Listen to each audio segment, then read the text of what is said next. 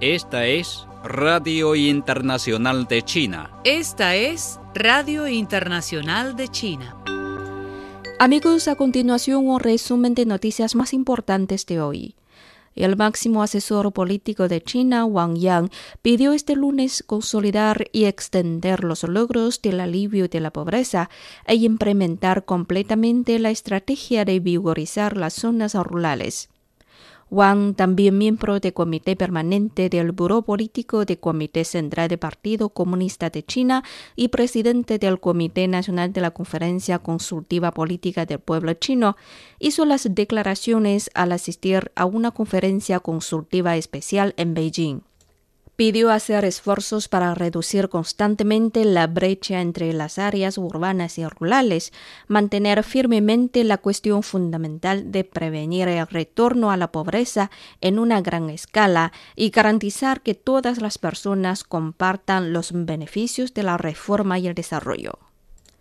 El portavoz del Ministerio de Relaciones Exteriores de China, Zhao Lijian, manifestó este martes en una conferencia de prensa regular que China está dispuesta a trabajar con Rusia y la comunidad internacional para continuar apoyando y practicando el verdadero multilateralismo, promover activamente la democratización de las relaciones internacionales y trabajar con esfuerzo por una mayor estabilidad para el desarrollo pacífico mundial. El canciller ruso Sergei Lavrov dijo el día 24 en una entrevista con los medios de comunicación que Rusia y China están satisfechas con el actual modelo de cooperación bilateral y enfatizó que las relaciones sino-rusas se encuentran en el nivel más alto de su historia. Zhao Lijian expresó su aprecio a los comentarios positivos de Lavrov, afirmando que la razón por la que las relaciones entre China y Rusia pueden resistir la prueba de las vicisitudes internacionales y que se hayan convertido en una fuerza estabilizadora en el mundo de hoy está en que ambas partes siempre se han adherido a la no alineación y la no confrontación respetan los intereses fundamentales de uno a otro y cuidan de las preocupaciones de la otra parte. Se esfuerzan por ser defensor de la justicia y salvaguardar firmemente el sistema internacional con las Naciones Unidas como núcleo y el orden internacional basado en el derecho internacional. China, como el país que aporta el mayor número de cascos azules entre los cinco miembros permanentes y a cargo de la presidencia del Grupo de Amigos sobre la Seguridad y Protección de las Fuerzas de Paz, continuará trabajando con todas las partes para promover una mejor protección de personal de mantenimiento de la paz, para que las operaciones de mantenimiento de la paz se ejecuten de forma segura en el mantenimiento de la paz y seguridad internacionales declaró el martes Zhao Lijian, portavoz del Ministerio de Relaciones Exteriores de China, en una rueda de prensa en Beijing. En el debate abierto sobre la seguridad de las fuerzas de paz del Consejo de Seguridad, celebrado en la madrugada del 28 hora de Beijing, los miembros de este organismo aprobaron por unanimidad la declaración presidencial de la seguridad de personal de mantenimiento de la paz propuesta por China. El portavoz del Ministerio de Relaciones Exteriores de China, Zhao Lijian, declaró en una rueda de prensa regular el día 25 que las Islas Salomón son el primer país insular de Pacífico en administrar la vacuna china en todo el país. El hecho es una clara manifestación del firme cumplimiento de China de su compromiso de hacer las vacunas chinas un producto público mundial en los países insulares de Pacífico. Las Islas Salomón llevaron a cabo recientemente una ceremonia de lanzamiento de inoculación con la vacuna china, a la que asistieron el primer ministro Manasseh Sogavare y otros funcionarios del país. Una vocera de la parte continental de China aseguró este martes que la decisión de la 74 Asamblea Mundial de la Salud ha demostrado una vez más que buscar la independencia de Taiwán es un callejón sin salida y la promoción de los temas relacionados con la isla en dicho espacio cuenta cada vez con menos respaldo. Zhu Fenglien, portavoz de la Oficina de Asuntos de Taiwán del Consejo de Estado, hizo estas declaraciones en respuesta a una consulta de los medios sobre la decisión de la Asamblea Mundial de la Salud de no incluir a Taiwán en su agenda de este año. El principio de una sola China es un consenso internacional que representa la tendencia de los tiempos y la voluntad popular, añadió Zhu. No solo hemos promovido los intercambios y la cooperación a través del estrecho en el campo de la salud, sino que también hemos adoptado, bajo el principio de una sola China, una serie de medidas y hemos hecho arreglos apropiados para la participación de Taiwán en los asuntos de salud globales, refirió la vocera. La empresa china Kangtai Bio firmó este lunes un acuerdo con Advanced Medical Systems and Investment SA, la Universidad de Chile y el Centro Internacional de Comercio y Servicios de Beijing, Chile, para realizar un estudio clínico fase 3 de su vacuna contra la enfermedad de nuevo coronavirus en Chile y la adquisición de producto por parte chilena. La firma se celebró de manera virtual y participaron el expresidente de Chile, Eduardo Frei, el rector de la Universidad de Chile, Ennio Vivaldi, el presidente de Bio, Du Weimin, y representantes del gobierno chileno y chino, entre otros funcionarios. Tu señaló en su intervención remota desde China que combatir la COVID-19 es uno de los objetivos más importantes de su compañía y por eso están felices en compartir esta misión con los representantes aquí en Chile. El gigante telefónico chino Huawei lanzará oficialmente su nuevo sistema operativo Harmony OS para teléfonos inteligentes el 2 de junio, anunció este martes la compañía. Harmony OS, que en chino se llama Hongmen, es un sistema operativo diseñado para varios dispositivos y escenarios. Su primera aplicación se hizo en dispositivos de la Internet de las Cosas. Huawei espera que para el final de este año la cantidad de dispositivos equipados con Harmony OS alcance los 300 millones, incluidos más de 200 millones de dispositivos de la marca. Y el presidente de Estados Unidos, Joe Biden, y el presidente de Rusia, Vladimir Putin, probablemente realizarán una cumbre en Ginebra en junio, informaron el lunes medios estadounidenses. Fuentes familiarizadas con el asunto citadas por varios medios dijeron que se espera que la ciudad suiza de Ginebra sea el lugar de la primera reunión de Biden como presidente con Putin. Los informes se producen luego de que el asesor de seguridad nacional, Jake Sullivan, entabló consultas con su homólogo ruso, Nikolai Patrushev, la reunión es un importante paso para la cumbre prevista entre Estados Unidos y Rusia, cuya fecha y ubicación serán anunciadas más tarde, indicó este lunes la Casa Blanca en una declaración.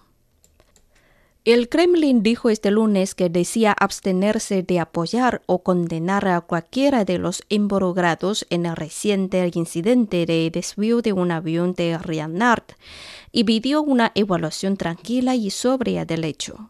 El vocero de Kremlin, Dmitry Peskov, dijo que no hay información sobre una posible comunicación entre las partes bielorrusa y rusa en relación con el incidente y pidió evitar el análisis de cuáles podrían ser las consecuencias políticas para Rusia.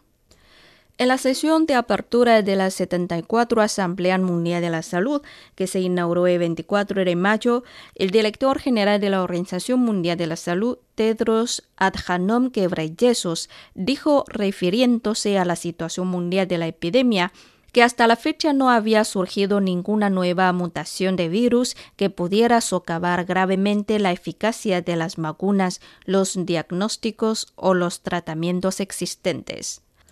El presidente de Ecuador, Guillermo Lasso, que asumió este lunes el poder, posesionó a su gabinete ministerial en una ceremonia en el Palacio de Carondelet, sede de gobierno en Quito, la capital, donde firmó sus primeros decretos ejecutivos.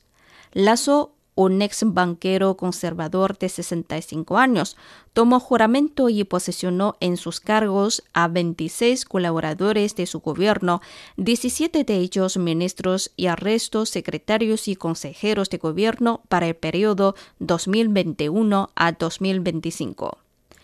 El presidente de transición de Mali, Dag Endaf, y su primer ministro, Mokhtar Kwane, fueron trasladados por la fuerza al campamento militar de Kati luego de que la formación de un nuevo gobierno fue anunciada este lunes por la tarde, dijeron fuentes diplomáticas citadas por medios locales.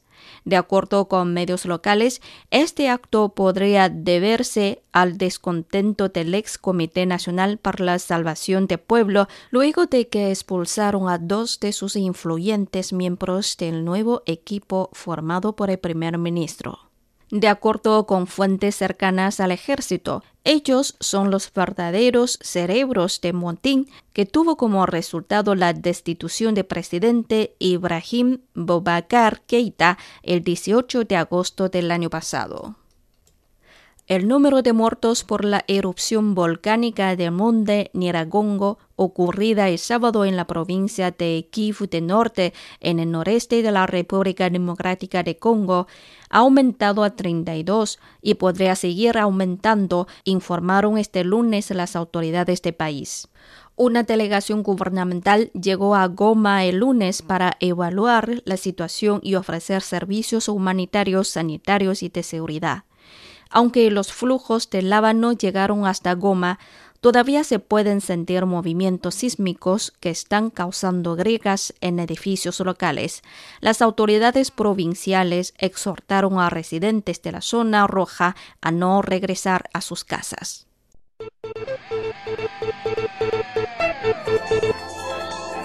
Aquí está China, la vida que avanza, el país que se desarrolla, un rápido acercamiento a una nación que crece. Amigos, a continuación un reportaje titulado ¿Por qué el mundo guarda el acuerdo de Yuan Longping? El 24 de mayo se llevó a cabo en Changsha, Hunan, una ceremonia de despedida de los arrestos de Yuan Longping, el padre del arroz híbrido.